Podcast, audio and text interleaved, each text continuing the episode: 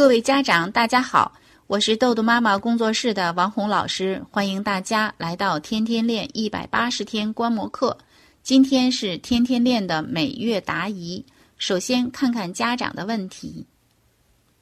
温州的丸子妈妈。丸子妈妈说呢，之前一段时间坚持了星星表，但是对于孩子好像没有多大吸引力，然后就没有执行下去。最近一周发现孩子写作业越来越磨蹭，如果真正花时间，可能四十分钟就可以完成，并写的质量也可以。现在基本都要两三个小时来完成任务，可能也是对孩子啊写的字要求比较高。回家，我对孩子比较严厉。我是一个性格比较急躁的妈妈。孩子出现这样的情况，我也与他沟通，说完成了，质量也不错，你就可以安排自己的时间。可是孩子听不进去，就是不认真写，导致我反复擦，擦多了，孩子也烦躁了，对我也抵触了，然后对我大声说话：“你出去，你不要在这里。”但是看到了孩子呢。马上就要很晚了，作业写不完啊，耽误他睡眠时间，我就按耐不住焦躁的心情，就大声吼他。天天这样恶化，这种情况我也意识到这样下去不行，孩子跟我都受到伤害。可是，一看到他那个态度，我又克制不住自己啊，我该如何去解决这个问题？看看我们这个丸子啊，丸子小朋友七岁上一年级了嘛。妈妈说之前用过这个星星表啊，但是对孩子没有多大吸引力，就没用了。从这个描述我们知道，妈妈之前做的这个星星表。呃，如果是对孩子没有多大吸引力，也就说明妈妈你制定的这个目标太高了，相对于丸子他现有的水平来说就是太高了，也就是说，呃，超出了孩子的最近发展区啊。那比如说我们的孩子这个丸子，他可能比如说写作业啊，时间或者写作业的质量，妈妈定的呢都是让孩子怎么努力。也很难达到啊，或者说他要特别的努力才能达到，而且妈妈定的这个目标，在这个执行过程中呢，您可能还是在用这个狼追型，就是嗯提醒啊、催促啊、警告啊这样子，就是用了狼追型的方法，而且这个过程中呢，孩子的体验就是不好，做这件事儿，他事儿这个情都是负向的，所以孩子久而久之对这个就没有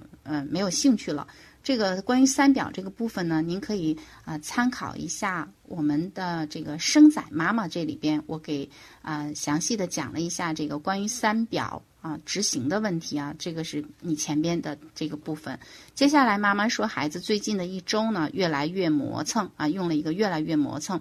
那么真正写作业的时间是四十分钟。而这个整个过程呢是两三个小时啊，而且这个过程中呢，妈妈对孩子的要求是比较严厉啊，妈妈用了一个严厉。那么孩子这个质量，妈妈觉得写的不好，妈妈说导致我反复擦，那也就是妈妈可能你都去替孩子擦了，这里边你又违反了我们的叫问题所有权这个原则。就是学习写作业，我们说问题所有权是孩子的啊。具体怎么判断，您可以参考一下《效能手册》的第六章啊。学习写作业，这个问题所有权是孩子的。那么，当妈妈你去上手帮他做，你当他你去不断的催促他的时候，实际上你呢是把孩子这个学习的任务呢拿到自己身上了，就是问题所有权是混淆了。这也是影响我们现在整个啊丸子写作业，他对作业的态度啊这些方面的。的一个嗯因素，另外我们还可以看到这个过程中呢，孩子烦，妈妈也烦，可以看得出你们是在啊，我们说焦虑曲线的破坏区完成任务。焦虑曲线呢，在效能手册的第一章，就是根据压力的大小呢，孩子的行为表现啊，这个高还是低，我们分了五个区啊，从乏力区，然后到舒适区。然后到发展区、潜能区和破坏区。那么在乏力区和在破坏区的时候呢，孩子的作业或者是学习、考试等等效率都是低的。那么孩子。乏力区，你可能孩子刚刚上学的时候呢，你用你这个提醒催促，就是加压，在乏力区呢，他会有好的表现，因为这条曲线是一个倒 U 型的嘛。但是到破坏区的时候，你压力越大，孩子表现就越差。所以我们看啊，只要你们生气发脾气了，孩子生气，妈妈生气，都是在破坏区完成任务，效率都是非常低的。也就是你说的两三个小时的呃这个时间里呢，只有四十分钟的效率，那么其他大部分时间都是在这个情绪上互相的这种伤害或者互相的指责，情况就会恶化。而且最重要的是，呃，最大的害处就是在这个过程中导致孩子。啊，当时是效率低，整个他对学习、对写作业都是一种抵触的情绪，也就是孩子对这个学习呢，形成了一种我们叫习得性无助啊，嗯，或者说孩子的心灵受伤了，他对这个学习呢是一种厌烦的状态。您可以参考呢《效能手册》的第二章啊，关于心灵受伤了，关于这个。嗯，孩子习得性无助，在第二章里边我们有具体的描述。所以现在呢，丸子对学习已经是嗯，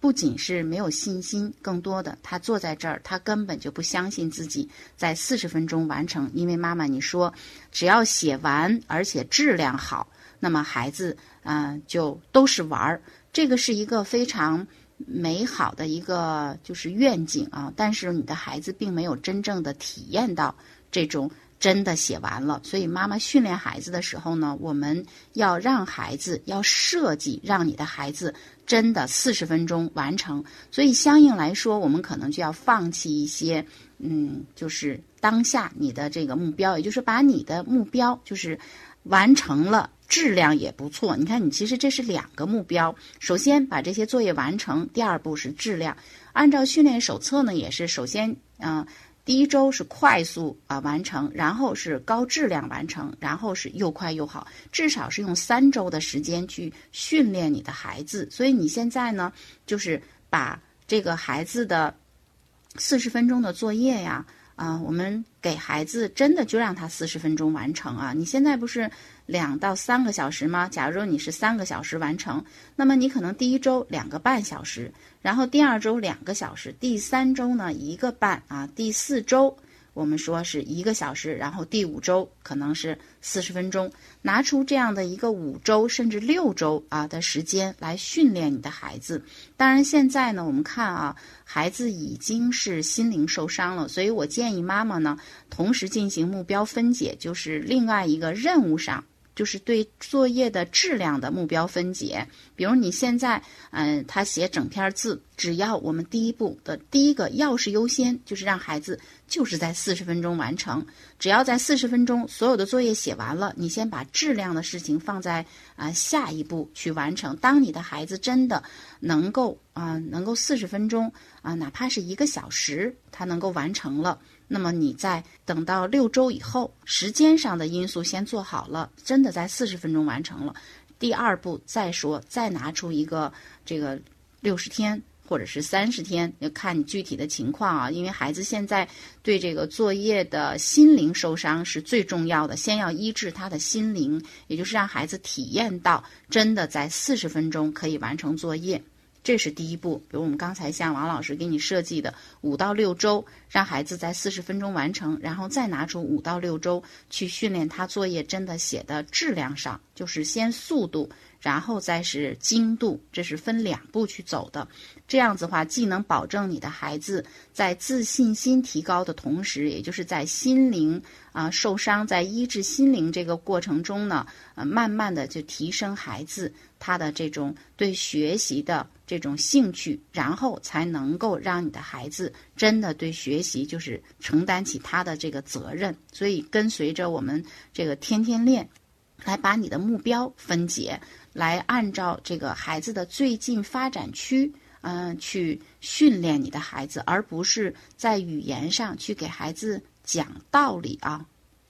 这个是我们看到，啊，丸子就是自信跟自控要同步成长，而不是现在靠狼追星。虽然这个事儿也做了，可是损害的更大，就是当下损害孩子每一天他对这个。吃好、睡好、玩好啊，这三个都没有做到，然后呢，他也不可能学好，对学习没有兴趣啊。更重要的是，孩子他心理受伤了，未来影响他整个人生的发展。这个是我们说一写作业就鸡飞狗跳啊。您可以参考我们的。嗯，这个豆豆妈妈知识店铺里边关于啊王老师讲的有个一元课，就是孩子一写作业就鸡飞狗跳怎么办？很多理念在那里边，具体就是用三变三维法来训练我们的丸子啊。你可以听一下海宝啊妈妈里边的这个三变三维，以及生仔妈妈的这个嗯关于三表的这个解释，然后为你的这个丸子进行。